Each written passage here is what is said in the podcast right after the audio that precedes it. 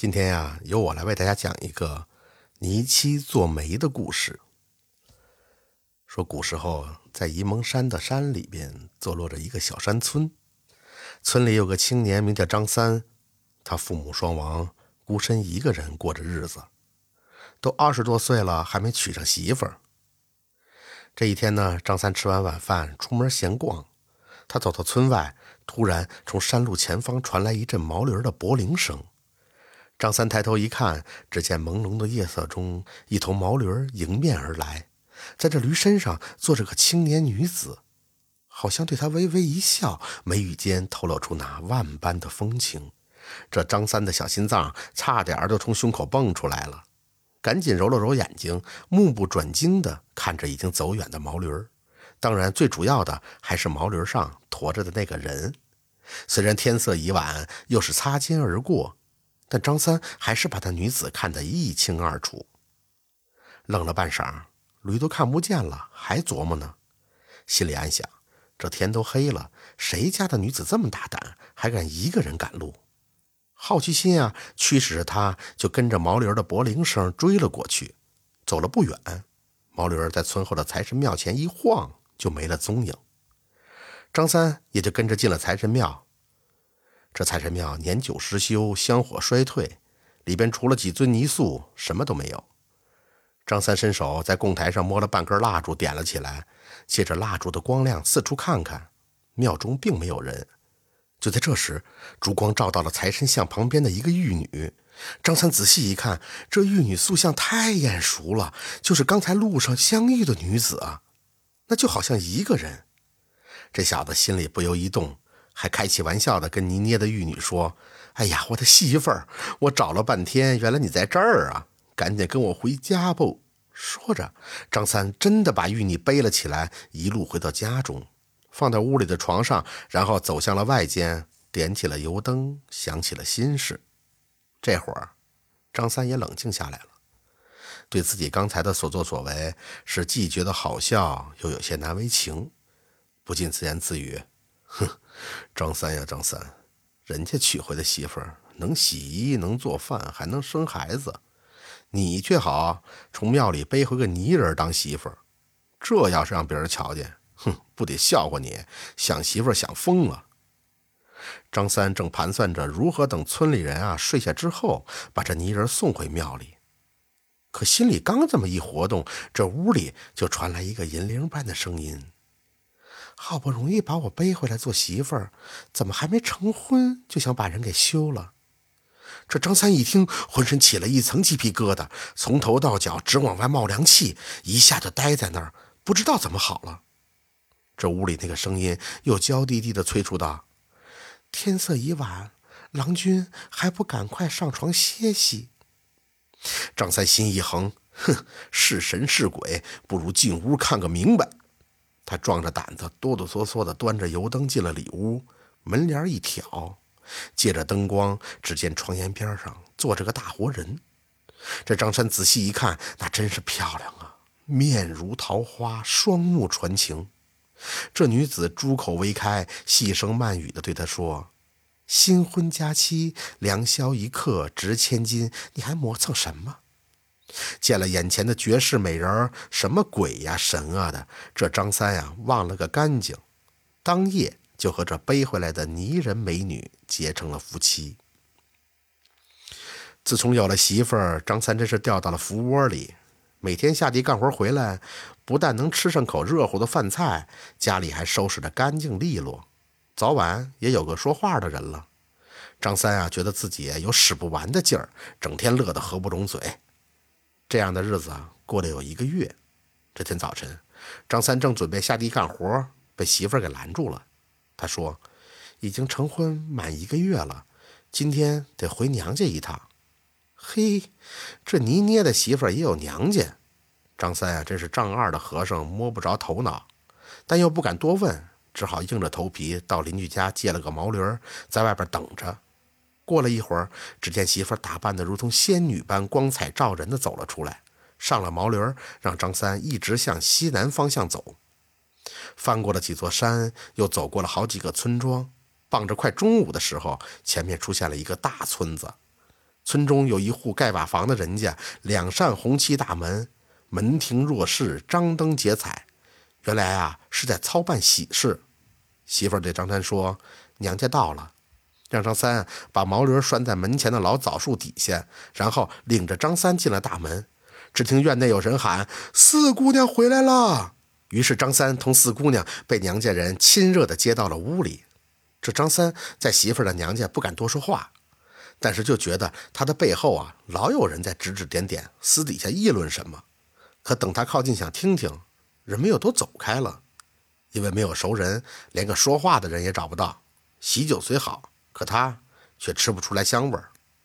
只见那媳妇儿跟娘家人啊，他亲热的不行，眼瞅着太阳快落山了，还聊个没完，没有散的意思。张三有点耐不住了，问媳妇儿一声：“嗯，这天都不早了，是住下呀，还是回家呀？好做打算。”他刚来到桌前，只听见一个面带醉意的老妇人问道：“四姑娘，你不是一个月前就死了吗？怎么今天又回来了？”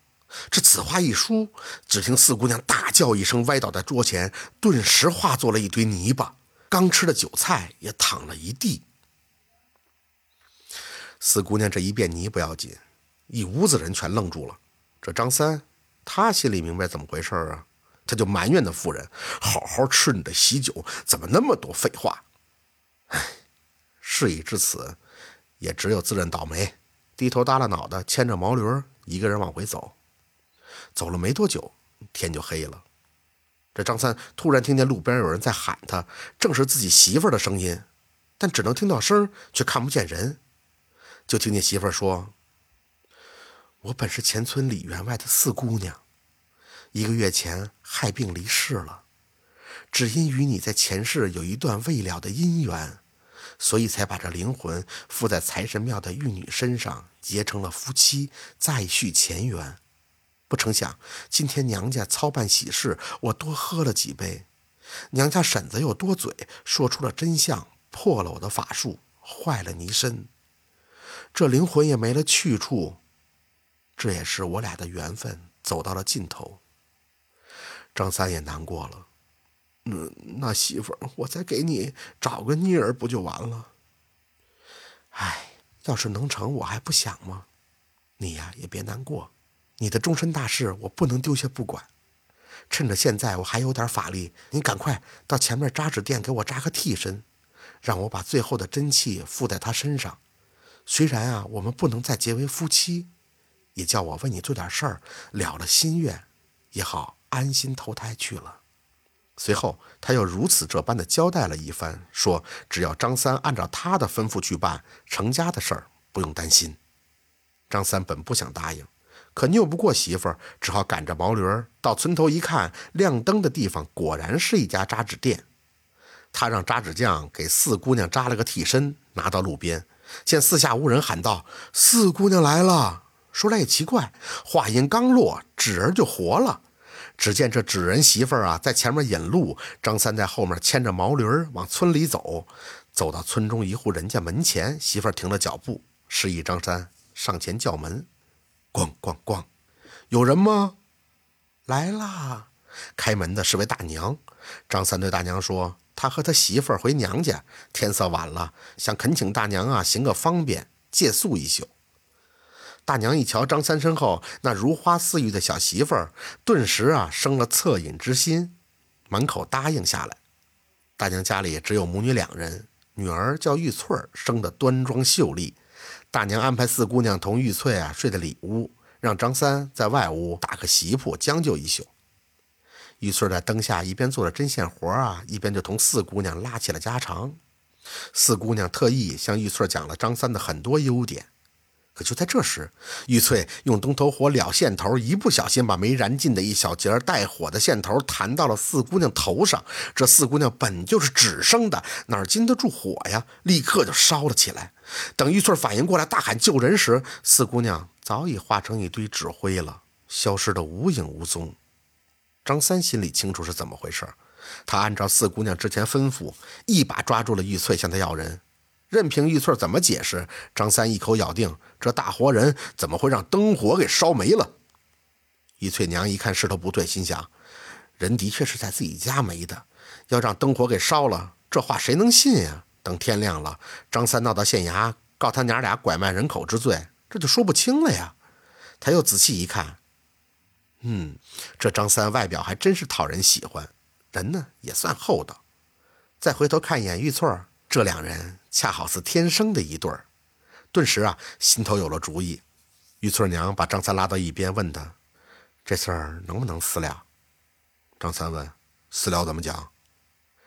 看你这孩子，就是啊，我做主把玉翠嫁给你当媳妇儿，你看行不行啊？张三见目的已经达到了，就顺水推舟的答应了。玉翠知道是自己惹的祸，眼下也没有更好的主意，只好听从娘的安排。于是呢，张三和玉翠当夜便结成了夫妻。张三自从娶了玉翠以后啊，两个人恩恩爱爱，如胶似漆，不到一年就添了个大胖小子。为了不忘四姑娘的大恩，张三请人帮四姑娘画了一张画像，供在家中当神仙，每日烧香叩拜。而四姑娘为媒，张三巧取玉翠的故事也在当地传开了。这真是泥胎不是庙中人，妻也本是往生身。做了善事得西去，没送张三美名传。这就是泥七做媒的故事，由沈听白播讲。感谢大家的收听，关注听白，好故事更加精彩。